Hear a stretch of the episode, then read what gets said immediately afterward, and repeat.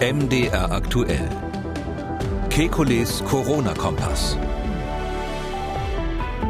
Mittwoch, 8. April 2020. Ostern steht vor der Tür. Sollte ich ältere Familienangehörige besuchen oder nicht? Ist die Angst vor Covid-19 übertrieben? Ein Hamburger Rechtsmediziner sorgt mit seinen Aussagen für Aufsehen. Dann, es gibt zwar keinen Impfstoff, aber welche Therapiemöglichkeiten gibt es bei Covid-19 und hilft Essigessenz gegen das Coronavirus? Wir wollen Orientierung geben. Mein Name ist Camillo Schumann, ich bin Redakteur, Moderator bei MDR aktuell das Nachrichtenradio. Jeden Tag lassen wir die wichtigsten Entwicklungen rund ums Coronavirus einschätzen und wir beantworten Ihre Fragen. Das tun wir mit dem renommierten Virologen und Epidemiologen Alexander Kekulé. Ich grüße Herr Kekulé. Hallo, Herr Schumann. Ja, Ostern steht vor der Tür und äh, wir erinnern uns, die Kanzlerin, die hat uns ja alle eingeschworen, dass Ostern 2020 ein bisschen anders sein wird. Wir hören noch mal rein. Ostern, das ist für Millionen von Christen der Kirchgang. Das ist der Ostersonntag mit der ganzen Familie. Vielleicht ein Spaziergang, Osterfeuer, normalerweise, aber nicht in diesem Jahr. Wir alle werden ein ganz anderes Osterfest erleben als je zuvor. Herr Kekulé, aber so anders wird das für manche Menschen gar nicht. Ich habe gestern mit meiner Schwiegermutter telefoniert und da sagte sie mir, gut, wir sehen uns dann zu Ostern. Ich war natürlich ein bisschen verwundert und sagte, nee, das werden wir nicht tun. Das ist nämlich verboten. In Sachsen, wo ich wohne, da darf man nur Verwandte besuchen, wenn sie am gleichen Haupt- oder Nebenwohnsitz äh, gemeldet sind, das Bundesland verlassen. Das darf ich auch nicht. Meine Schwiegermutter wohnt aber in Sachsen-Anhalt und dort ist der Besuch der eigenen Eltern erlaubt, egal wo sie Sie im Bundesland wohnen und wie alt Sie sind. Herr Gekoli, wie bewertet der Virologe diese, sagen wir mal, recht ungerechte Situation? Naja, es wäre natürlich schön, wenn wir da bundeseinheitliche Regelungen hätten. Auf der anderen Seite ist es so, dass äh, bekanntlich sowohl die Gesundheit als auch der Katastrophenschutz Ländersache sind. Und ähm, dadurch sind wir in einer Situation, wo einfach jedes Land ähm, selber Entscheidungen treffen kann. Naja, in Sachsen-Anhalt ist es, ähm, hat man, glaube ich, einfach mal mehr Vertrauen in die Bürger an der Stelle. Ich glaube nicht, dass die virologische Beurteilung sich da unterscheidet. Ähm, ich würde sagen, es wäre auf jeden Fall sinnvoll, wenn man ähm, äh, ältere Menschen besucht zu Hause, dass man ihnen dann, wenn man an Ostern nun zusammen feiert, versucht, nicht zu nahe zu kommen. Also ich würde schon empfehlen, ähm, die Großeltern jetzt nicht direkt zu umarmen oder abzuküssen. Ähm, vielleicht ist es sogar sinnvoll, dass äh, die Besucher äh, von so älteren Menschen äh, selber so einen Mundschutz tragen.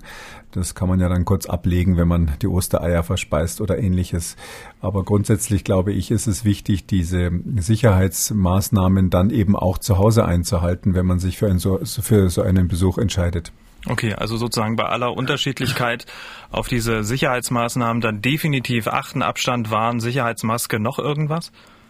Naja, viel mehr kann man zu Hause nicht machen. Es ist nicht so einfach, eine echte Isolierung zu Hause durchzuführen. Das ist klar, das kann man jetzt äh, Privatpersonen ohne virologische Vorkenntnisse sozusagen nicht empfehlen.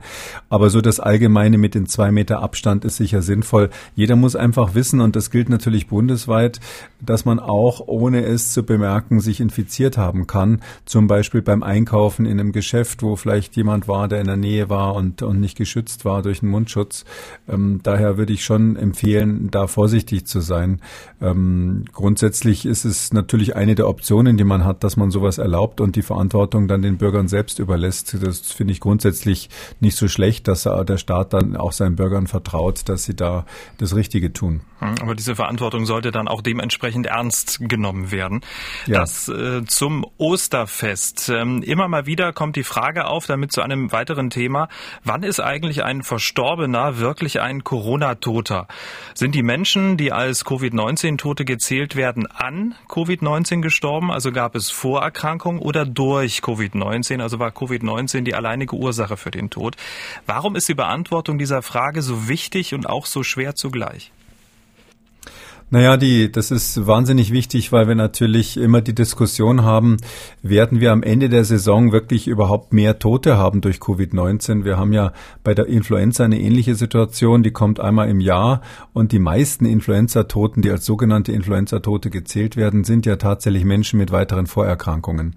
Das kennen wir auch von anderen Atemwegsinfektionen, dass die häufig harmlos verlaufen und manchmal eben dann bei bestimmten Vorerkrankungen, vielleicht sogar bestimmten genetischen Ausgangssituationen, also dass jeder eine individuelle Veranlagung hat, dass die dann unterschiedlich schwer verlaufen. Und hier ist natürlich die große Diskussion, ähm, wie schwer wäre das Ganze, wenn wir jetzt gar nichts machen würden. Das ist ja die alte Debatte, die immer wieder kommt. Ähm, und da gibt's immer wieder die Stimmen, die sagen, na ja, ähm, abgesehen von Menschen, die schwere Vorerkrankungen haben, gibt's eigentlich kaum jemanden, der ähm, hier ähm, dran stirbt an dieser Erkrankung. Das wissen wir letztlich nicht. Das wissen wir vorher nicht. Da werden wir die Bücher schreiben, wenn die, wenn die Pandemie vorbei ist. Hm. Aufschluss darüber könnte ja auch eine Untersuchung der Toten bringen. Der Hamburger Rechtsmediziner Klaus Püschel, der macht genau das. Er untersucht die Corona-Toten in der Region Hamburg. 23 Menschen werden dort als Covid-19-Tote geführt. Klaus Püschel ist weltweit als Forensiker Gutachter im Einsatz und er sagt, in Hamburg sei bisher kein einziger nicht vorerkrankter Mensch an dem Virus gestorben. Alle, die wir bisher untersucht untersucht haben, hatten Krebs, eine chronische Lungenerkrankung, waren starke Raucher, schwer fettleibig, litten an Diabetes oder hatten eine Herz-Kreislauf-Erkrankung. Das Virus sei in diesen Fällen quasi der letzte Tropfen gewesen, der das Fass zum Überlaufen gebracht habe. Herr Kekulé, überraschen Sie diese Erkenntnisse? Eigentlich gar nicht mal so, weil das eben tatsächlich bei älteren Patienten meistens so ist. Ähm, wir sagen ja in der Medizin so leicht spaßig, der Pathologe ist der Einzige, der am Schluss die Diagnose äh, stellen kann. Alle vorher raten nur rum. Und ähm, in dem Fall war es ein Gerichtsmediziner, aber es ist so, dass die ähm, Pathologie, also die Untersuchung der Toten, dann hinterher natürlich die letzte Auskunft gibt. und wenn man das macht, stellt man bei älteren Menschen, hier geht es ja bei diesen Corona-Patienten, die im Risiko stehen, hauptsächlich um Menschen über 70 Jahre, da finden Sie eigentlich keinen, der nicht irgendwelche äh, Vorerkrankungen hatte. Auf der Liste, die Sie gerade vorgelesen haben, da waren auch Herz-Kreislauf-Erkrankungen dabei. Äh, ich würde mal fast wagen, dass fast jeder, der über 70 äh, von den Pathologen untersucht wird, irgendwelche Hinweise auf Herz-Kreislauf-Erkrankungen hat. Das bringt das Leben dann so mit sich. So dass ich sagen würde, ähm, ja, die Aussage ist höchstwahrscheinlich richtig. Das bestätigt, dass Menschen, die halt ihr Leben lang alle möglichen Risiken so angesammelt haben, das heißt alle möglichen vielleicht auch nicht erkannten Krankheiten hatten, dass die ein höheres Risiko haben. Und es bestätigt auf der anderen Seite natürlich auch diese, diese Idee oder diesen, diese, diesen Vor Vorschlag, dass man sagt, man muss hauptsächlich diese Risikogruppen, also die Älteren und die mit Vorerkrankungen in Sicherheit vor dem Virus bringen, weil die anderen, die eben sozusagen gar nichts haben, die weder alt sind noch irgendwelche bekannten Vorerkrankungen haben, dass die eben relativ geringes Risiko haben, äh, daran zu sterben. Hm, aber Herr Püschel bewertet ähm, das auch, ähm, diese, dieses Ergebnis, diese Erkenntnis.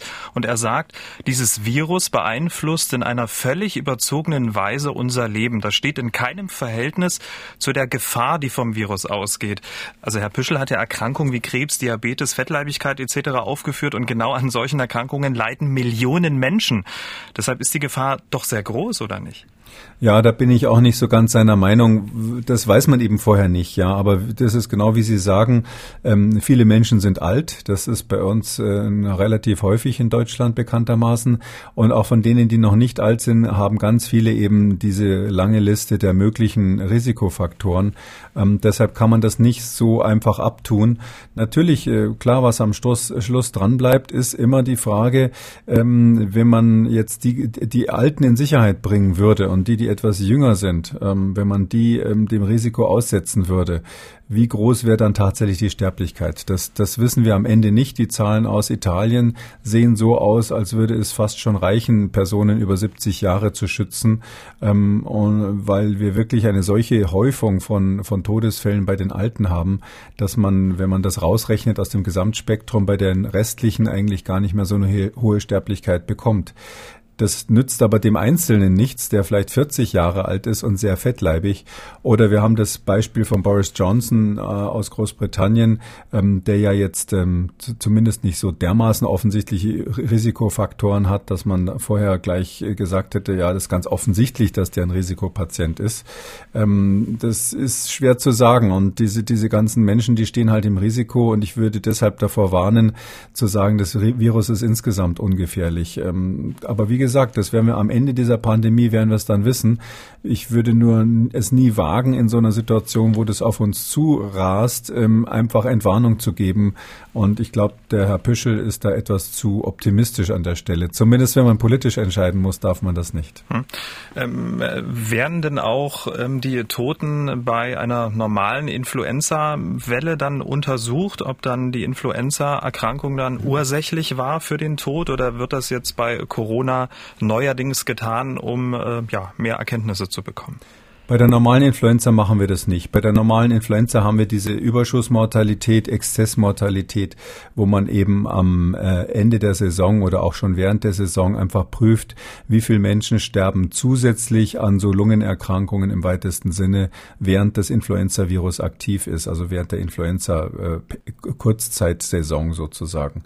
Ähm, da machen wir also, gehen wir nicht so weit, dass wir jetzt anfangen, irgendwelche äh, Toten nochmal nachzuuntersuchen. Es werden ja auch ganz wenig oder relativ wenig Influenza-Tests überhaupt gemacht, weil man die Erkrankung äh, sonst auch ganz gut im Griff hat.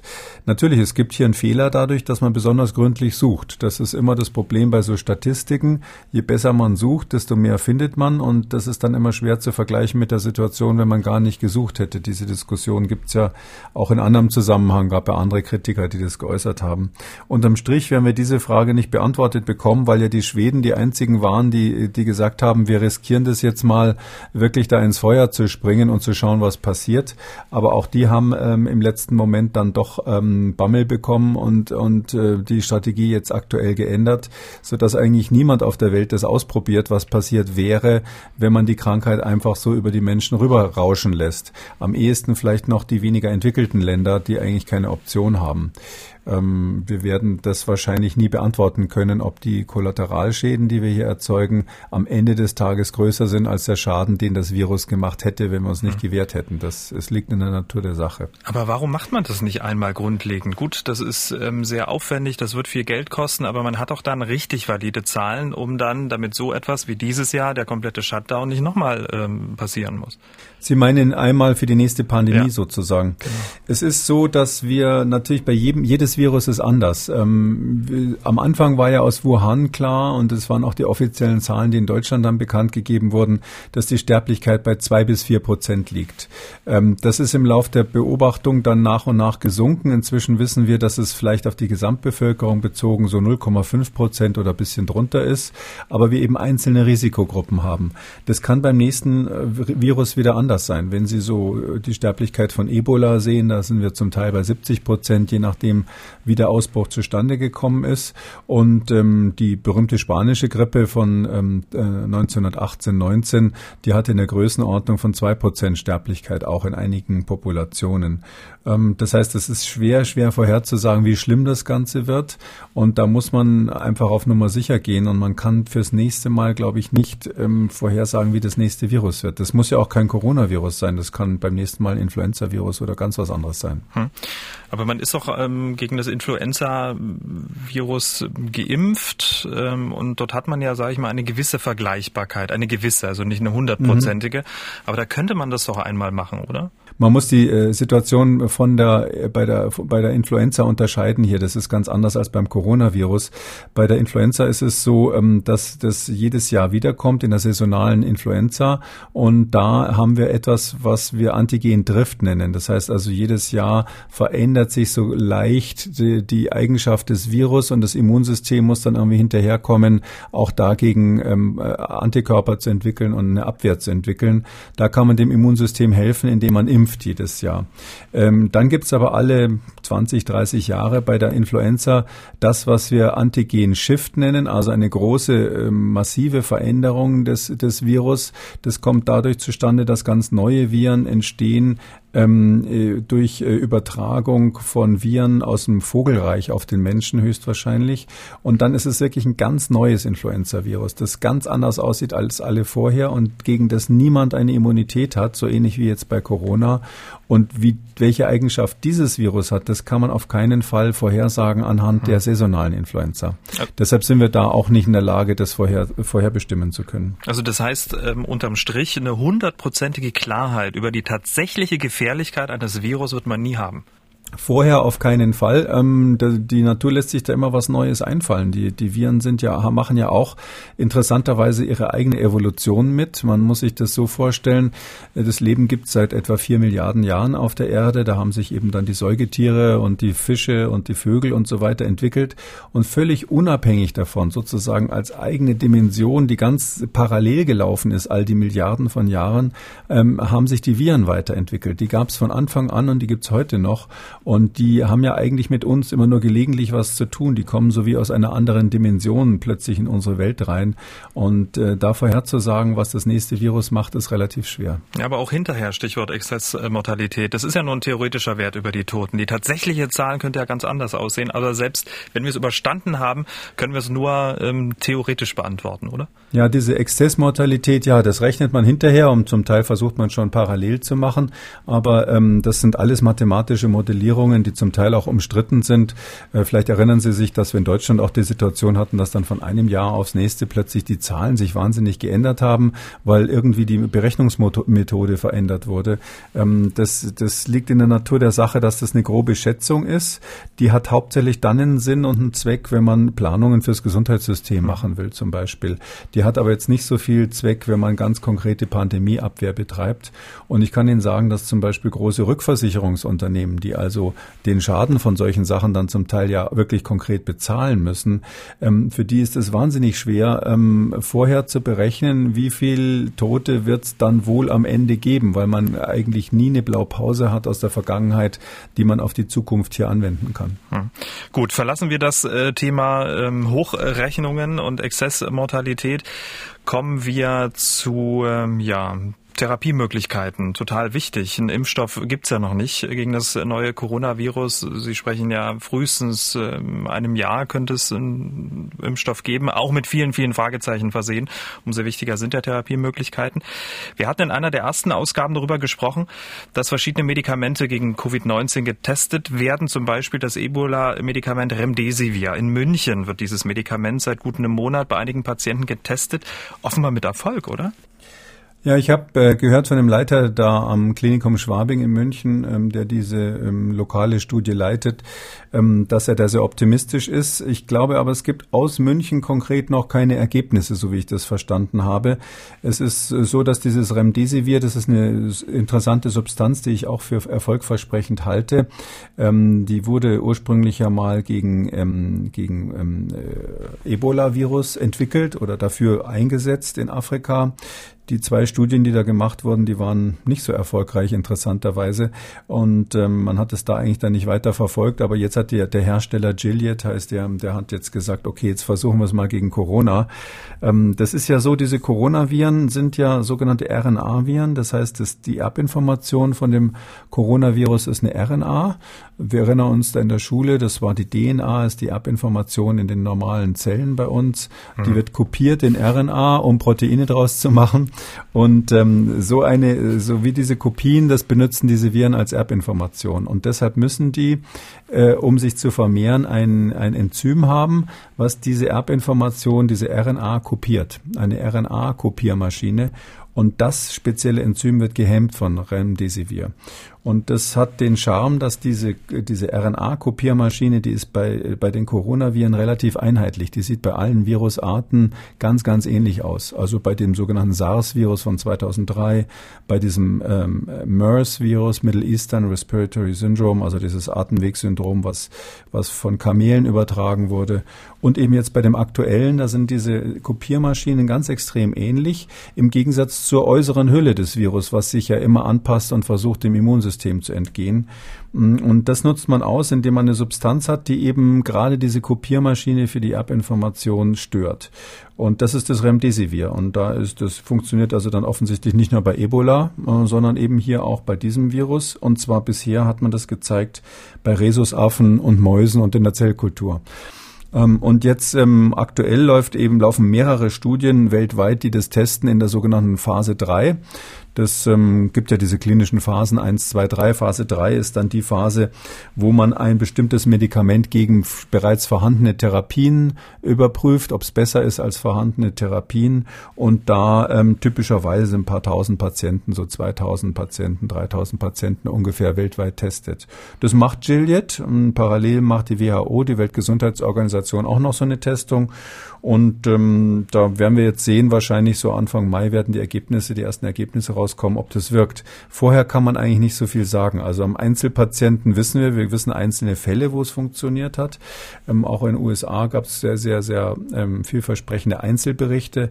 Aber diese Einzelberichte äh, sind natürlich keine Statistik und äh, das Hauptproblem ist dabei, dass wir äh, die ganzen Tests eigentlich immer gesehen haben, erfolgreichen Tests bei Patienten, die nicht so schwer krank mhm. waren. Verstehe. Also sozusagen die Intensivpatienten ähm, sind da noch gar nicht mit reingerechnet. Ja, das Problem ist eben diese hohe Sterblichkeit bei, bei bestimmten Bevölkerungsgruppen. Und wenn man jetzt natürlich, äh, jetzt nehmen wir mal an Sie oder ich, wir würden jetzt äh, Coronavirus bekommen. Ich bin zwar 61, aber gehöre wahrscheinlich jetzt nicht so richtig zur Risikogruppe.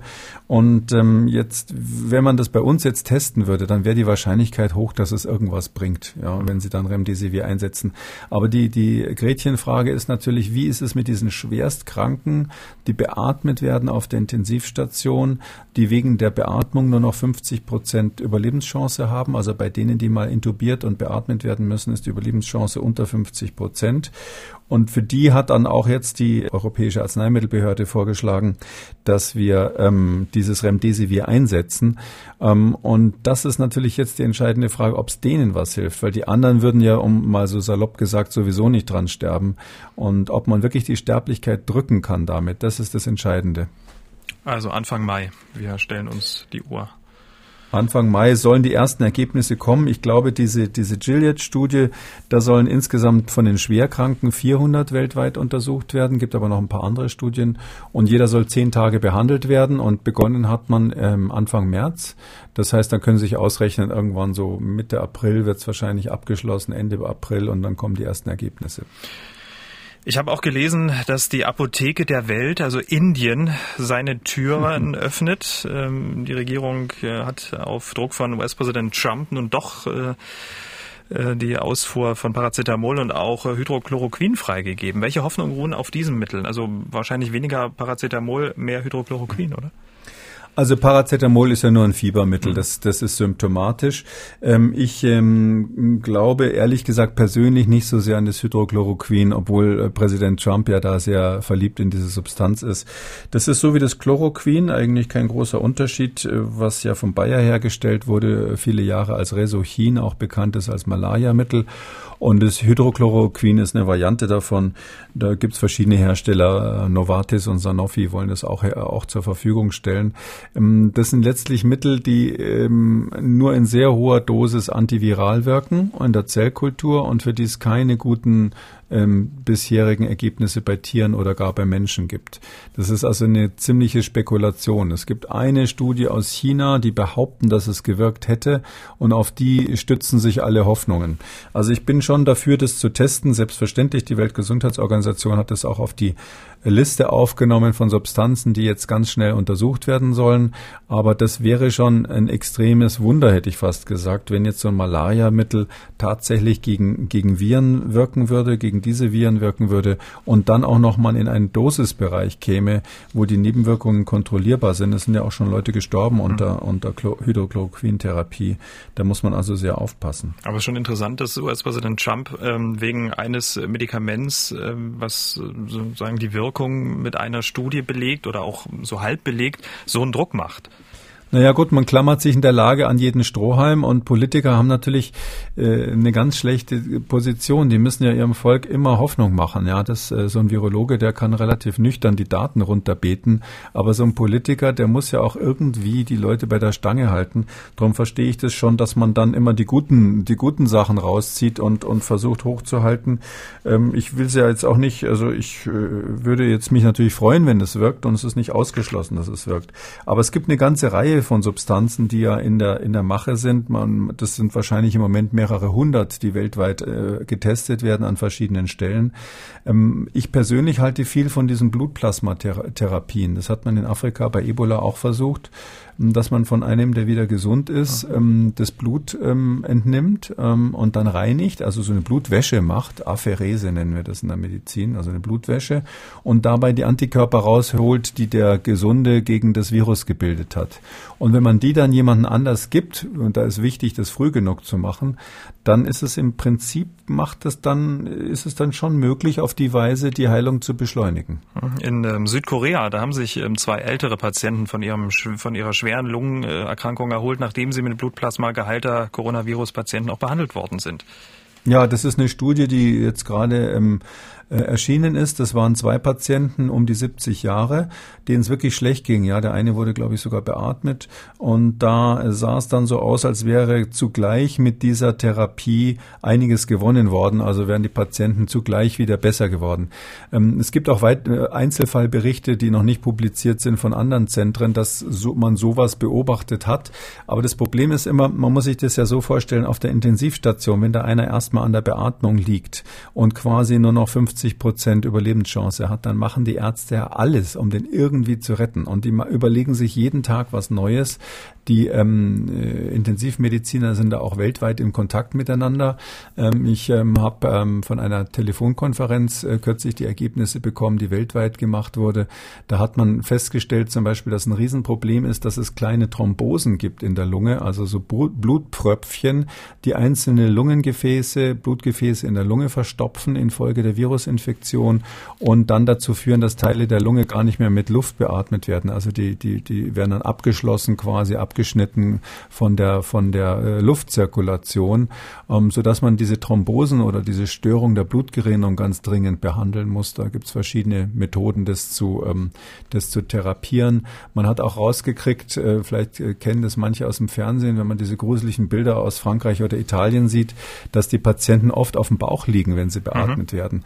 Ähm, und das liegt daran, dass man auf der Intensivstation weiß, dass dieses, diese Bauchlage bei der Beatmung besser ist für die Lunge. Das führt zu einer Entlastung der Lunge und man hat rausgekriegt, dass das enorm viel macht bezüglich der Überlebenszeit, allein die Menschen auf den Bauch zu legen und noch ein paar andere Sachen. Ich will jetzt keinen Kurs in Intensivmedizin machen, aber es gibt ganz viele intensivmedizinische Maßnahmen, die sich als erfolgreich gezeigt haben und das muss man sich vorstellen, das macht man ja immer zugleich, während man solche Medikamente testet. Man kann ja nicht das eine weglassen äh, und deshalb ist es nötig, eine große Zahl von Patienten zu haben, um wirklich zu sehen, war das ein Effekt, der jetzt zum Beispiel von dem Medikament Remdesivir oder ähnlichen Medikamenten kam oder lag es vielleicht nur an der Bauchlagerung. Mhm. Aber trotzdem, was äh, die Therapie mit Medikamenten angeht, kann man so sagen, über den Daumen in zwei, drei Wochen können wir zumindest ähm, etwas fundiertere Aussagen über die Wirksamkeit treffen können. Bin fest überzeugt, dass die Mischung aus äh, guten intensivmedizinischen Maßnahmen, vielleicht einem Medikament, was man entwickelt, äh, und äh, weiteren Parametern, vielleicht sogar Antikörpern, die man einsetzen kann, dass eine Mischung da relativ bald einen deutlichen Effekt zeigt. Und deshalb ist es ja so wichtig, dass wir, um da nochmal drauf zurückzukommen, alle jetzt in der Kontaktsperre Ausgangssperre sind, weil wir damit verhindern, dass zu viele Menschen jetzt ins Krankenhaus kommen. Und je später jemand ins Krankenhaus kommt, desto besser für ihn, weil vielleicht die Therapie weiter fortgeschritten ist. So, damit kommen wir zu den äh, Fragen unserer Hörer. Natürlich immer verbunden mit der Bitte um eine kurze Antwort, damit wir ganz, ganz viele Fragen äh, beantworten können. Frau Kubisch hat gemeldet. Wir waren Ende Februar in Karlsruhe, wo wir zu den Händelfestspielen ausreichend Norditaliener um uns herum hatten. Anschließend hatten wir Halsschmerzen, bei mir mit auffällig geschwollene Lymphknoten, fühlten uns schlapp und seltsamerweise gleichzeitig einen Tag Durchfall. Nach drei Tagen war alles wieder weg. Seitdem sind wir gesund. Ich würde mich also äh, mit einem positiven Testergebnis einigermaßen sicher fühlen und die freiwillige Quarantäne aufgeben. Wäre ein Antikörpertest hier sinnvoll? Also da muss ich als erstes dazu sagen, dass es Händelfestspiele auch in Halle an der Saale gibt, wo wir Hallenser alle sehr stolz drauf sind. Mag natürlich einige Menschen geben, die deswegen extra bis nach Karlsruhe fahren. Da äh, ist dann auch nichts dagegen zu sagen. Ja, im Prinzip wäre der Antikörpertest auf jeden Fall sinnvoll, weil es ist durchaus möglich, dass man sich in Karlsruhe Ende Februar infiziert hat. Ähm, aber es ist so, dass ähm, tatsächlich das dann ein positives Testergebnis wäre, weil man sagt positiv, wenn der Antikörper gegen Covid-19 nachweisbar ist, äh, der Antikörper gegen das äh, SARS-CoV-2 nachweisbar ist. Ähm, das heißt also, äh, ein positiver Test heißt man in dem Fall, man hat Antikörper gegen das Virus und wenn man die hat, ist man höchstwahrscheinlich im Moment auch immun dagegen. Es ist nur, ähm, ja, jetzt diese Ausgangssperre ist ja oder Ausgangsbeschränkung ist ja eine gesetzliche Regelung und da ist bis jetzt in Deutschland noch keine Einzelfallausnahme vorgenommen, für, vorgesehen für solche, die dann positiv getestet wurden. Das würde man demnächst natürlich machen müssen, weil es immer mehr Menschen gibt, die jetzt Antikörpertests machen lassen und im Ergebnis vielleicht feststellen, ich hatte die Erkrankung schon, dann kann ich ja eigentlich wieder raus. Ähm, da haben wir aber noch keinen äh, gesetzgeberischen Weg gefunden, das umzusetzen, sodass also die Dame dann auch in diesem Fall leider erstmal geduldig sein müsste, weil das Gesetz ist das Gesetz und der Antikörpertest ist etwas anderes. Übrigens, wir haben ja in Ausgabe 20 gefragt, wann und wobei die Menschen unseren Podcast hören.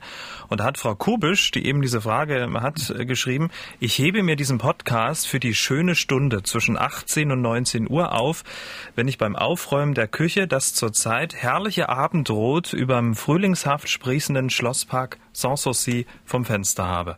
Was für eine Antwort. Frau Kubisch, wir werden jeden Tag ab 18 Uhr an Sie denken.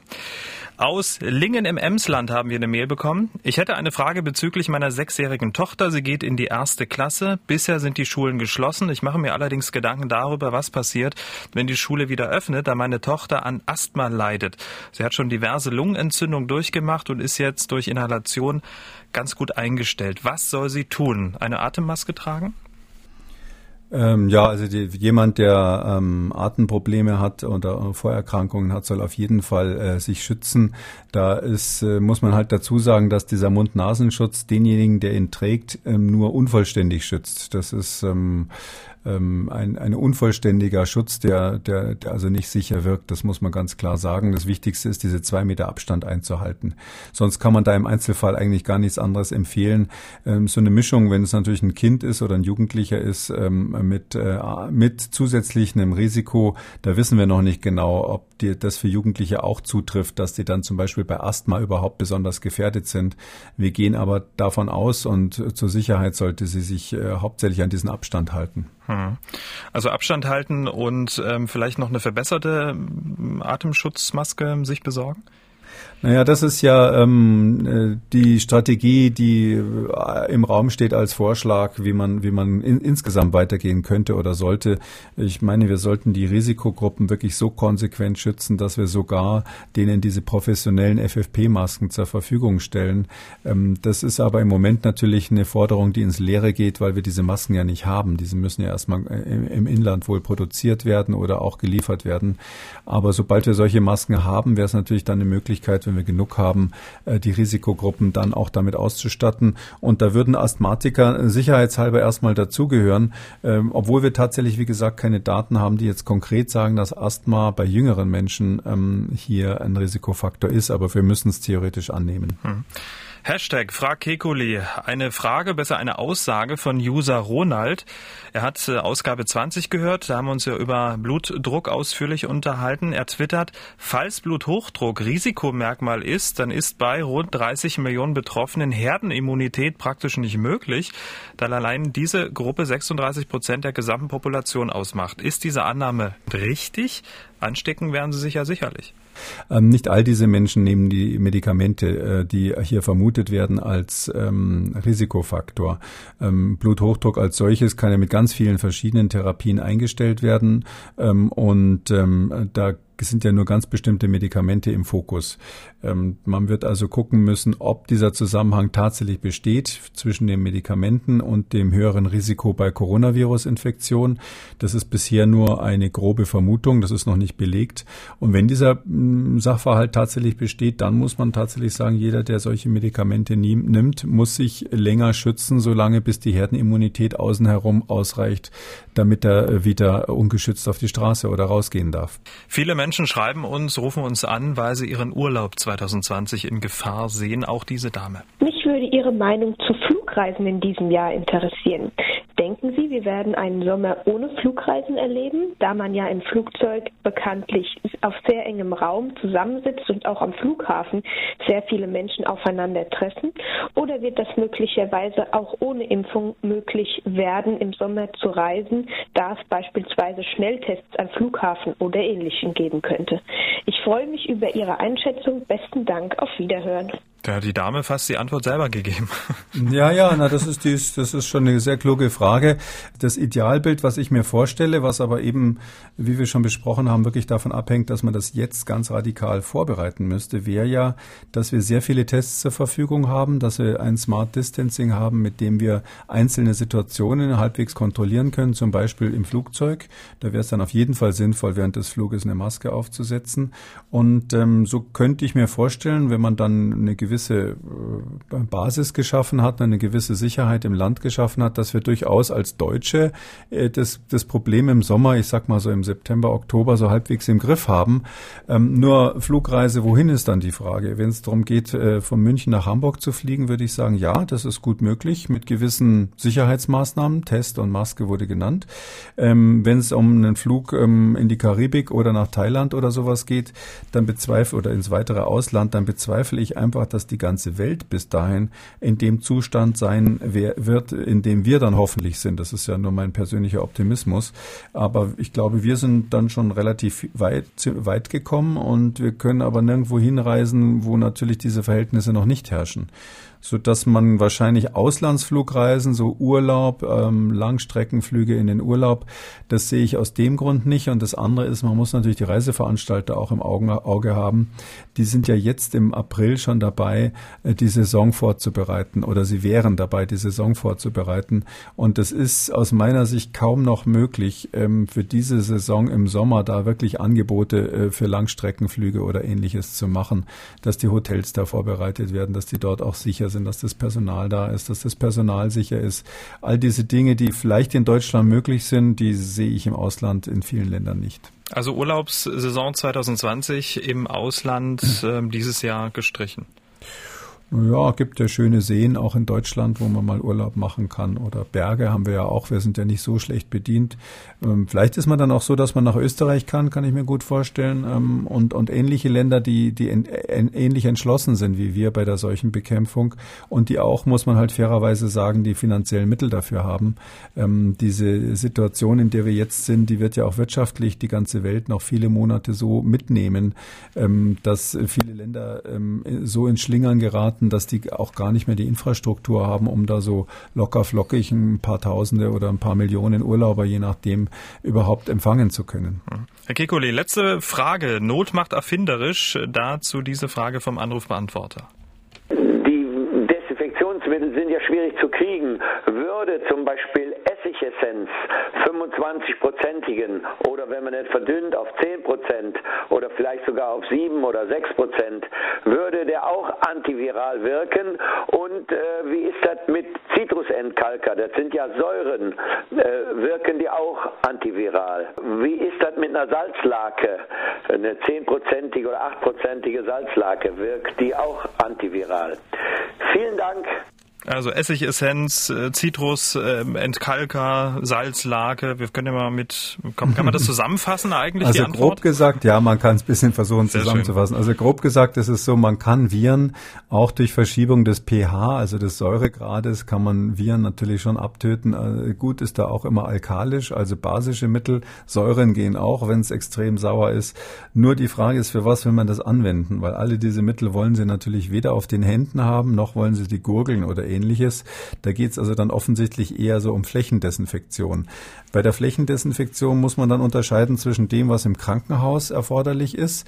Da gibt's vom Robert Koch Institut getestete äh, Substanzen ähm, und da würde ich nicht von abweichen wollen, weil wir im Krankenhaus natürlich hohe Standards brauchen und auch eine hohe Gefährdung haben durch die, durch die Patienten, die da sind. Und da würde keine dieser Substanzen funktionieren, die da genannt wurden. Ähm, da ist auch, glaube ich, das Flächendesinfektion Desinfektionsmittel gar nicht so das Problem. Das sind die, die Sachen, die im Moment jedenfalls noch vorrätig sind. Und für den privaten Hausgebrauch, ähm, wenn man mal sagt, man will eine Türklinke sauber machen oder ähnliches, da würde ich einfach Seifenlösung empfehlen, bevor man da mit irgendwelchen stinkenden oder ätzenden Substanzen anfängt und am Schluss dann die, den Lack kaputt macht, ist eine Seifenlösung eigentlich ähm, für den Hausgebrauch wirksam genug. Das reicht gegen dieses Virus ähm, allemal.